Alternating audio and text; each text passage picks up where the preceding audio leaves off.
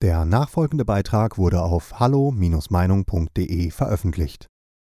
Unsere Kinder sind es wert. Ein Gastbeitrag von Sven Korte. Wir mündigen Bürger sind freie Menschen. Zumindest sollten wir es laut Grundgesetz sein, doch leider ist das im besten Deutschland aller Zeiten nicht mehr der Fall. Wir, der Souverän und der eigentliche Herrscher, werden am Nasenring durch die Manege gezogen, ohnmächtig gegenüber dem Handeln einer hochgradig kriminell agierenden politischen Kaste. Diese ändert, missachtet oder ignoriert täglich sämtliche Gesetze und Bürgerrechte, gerade so, als würden diese wichtigen Regeln für unser aller Zusammenleben überhaupt nicht mehr existent sein. Im staatsrechtlichen Sinne funktioniert hierzulande leider gar nichts mehr. Nicht das geringste. Die Politik sowieso nicht, aber auch der letzte Grundpfeiler der Demokratie, die Justiz und die Justizbehörden, kommen ihrem Daseinszweck nicht mehr ausreichend nach. Eine Demokratie ohne Rechtsprechung kann es nicht geben, denn die Judikative ist eine tragende Säule eben dieser Demokratie. Nur ist sie es in Deutschland nicht mehr, denn immer öfter handeln Richter am höchsten Gericht nicht mehr nach Gewissen oder Gesetzbuch, sondern nach den Direktiven, die es sich zum Beispiel beim Abendessen im Kanzleramt abholen. Geschähe dergleichen in einem beliebigen anderen Land der Welt, würden es die Medien sofort laut anprangern. Hier bei uns tun sie es nicht, denn auch die Medien wurden bereits auf Linie gebracht.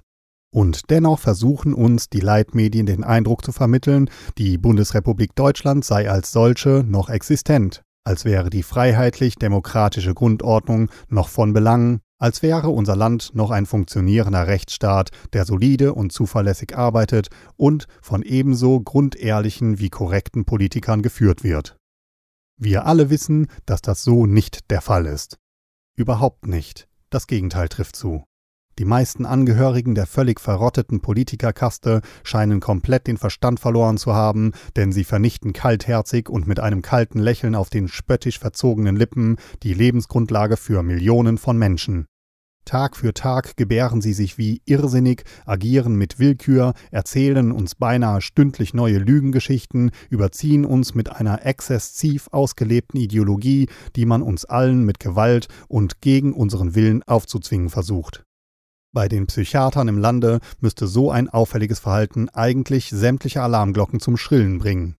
Jeden Tag fragt sich der Bürger, warum die Polizei nicht endlich tätig wird, um die offensichtliche Kriminalität der Politikerkaste strafrechtlich zu verfolgen. Ist den Hunderttausenden von Polizeibeamten etwa die Gesetzesgrundlage fremd geworden?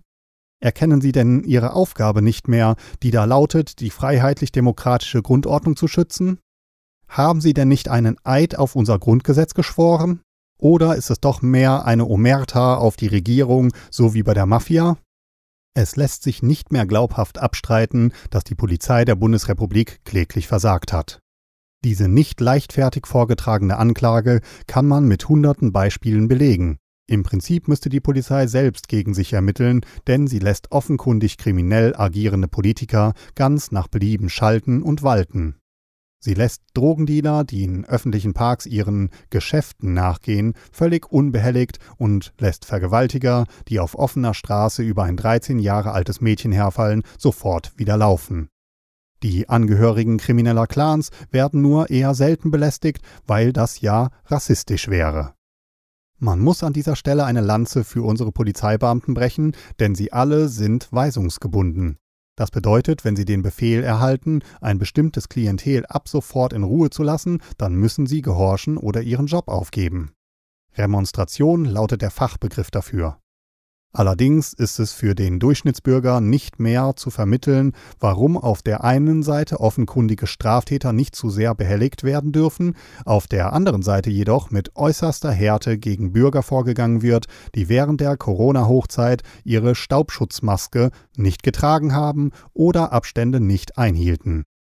Auch bei öffentlichen Protesten wird es ersichtlich, dass es gute und der Politik genehme Demonstrationen gibt, zum Beispiel FFF, Black Lives Matter, Antifa etc., deren Vertreter immer auf Unterstützung und Zustimmung durch Politik und Medien zählen können, egal ob sie dabei ganze Straßenzüge verwüsten oder in Brand setzen. Geht jedoch der Durchschnittsbürger auf die Straße, um mit dem Grundgesetz in der Hand seinen Unmut über die Corona-Maßnahmen zu verkünden, dann wird die Polizei mit Wasserwerfern, Tränengas und Gummiknüppeln gegen ältere Menschen und Kinder losgeschickt. Und wenn bei diesen teilweise sehr heftigen Zusammenstößen mit der Polizei dann mal ein Bürger sein Leben verliert, dann hat dieser Bürger eben Pech gehabt und wird zudem noch als rechter Nazi verunglimpft. Viel zu viele Polizisten haben dieses miese Spiel mitgemacht und nichts gesagt, als sie diese Befehle erhalten haben. Überhaupt, was denkt sich der Bürger nur dabei, auf der Straße gegen die Regierung zu protestieren? Er kann doch von zu Hause, aus seinem eigenen Wohnzimmer, ebenso seinen Unmut verkünden. Innenministerin Nancy Faeser hat ja auf Twitter die Maßnahmengegner dazu aufgefordert, ihre Meinung nicht mehr im öffentlichen Raum kundzutun, sondern einfach daheim zu bleiben. So geht Demokratie heute im besten Deutschland aller Zeiten. Bei all diesem Wahnsinn fragt sich der normale Bürger, wo eigentlich die zahlreichen Bundesbehörden und deren Mitarbeiter abgeblieben sind.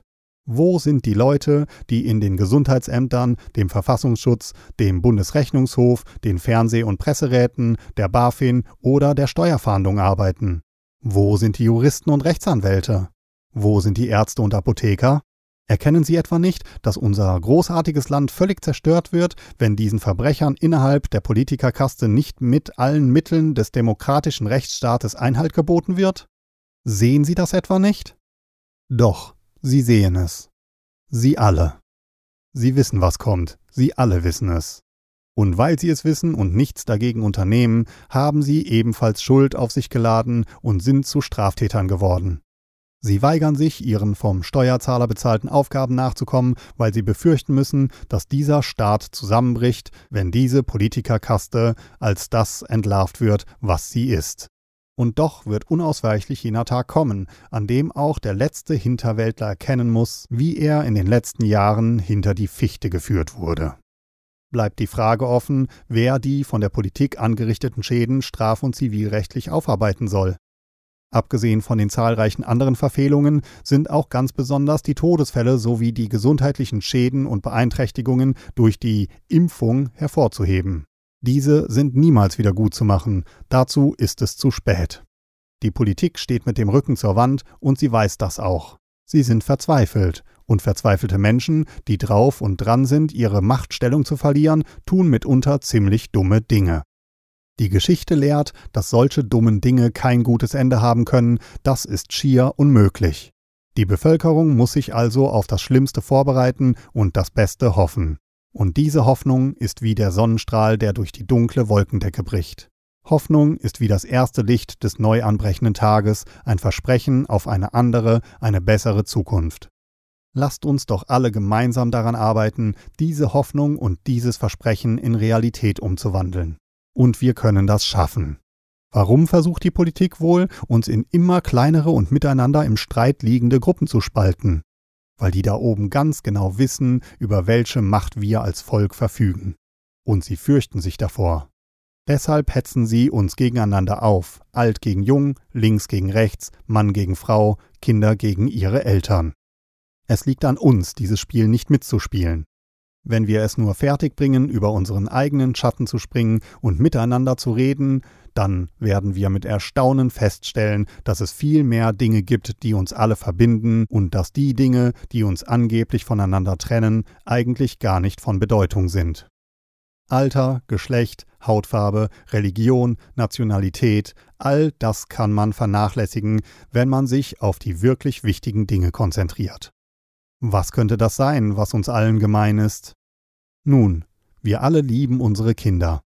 Wir alle wollen unseren Kindern dabei zusehen, wie sie aufwachsen und eine glückliche Zukunft haben.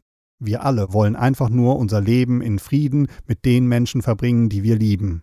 Auf diesen Überlegungen können wir doch aufbauen und dann weitere Punkte finden, die uns allen gemein sind. Alleine mögen wir stark sein, aber gemeinsam sind wir um vieles stärker.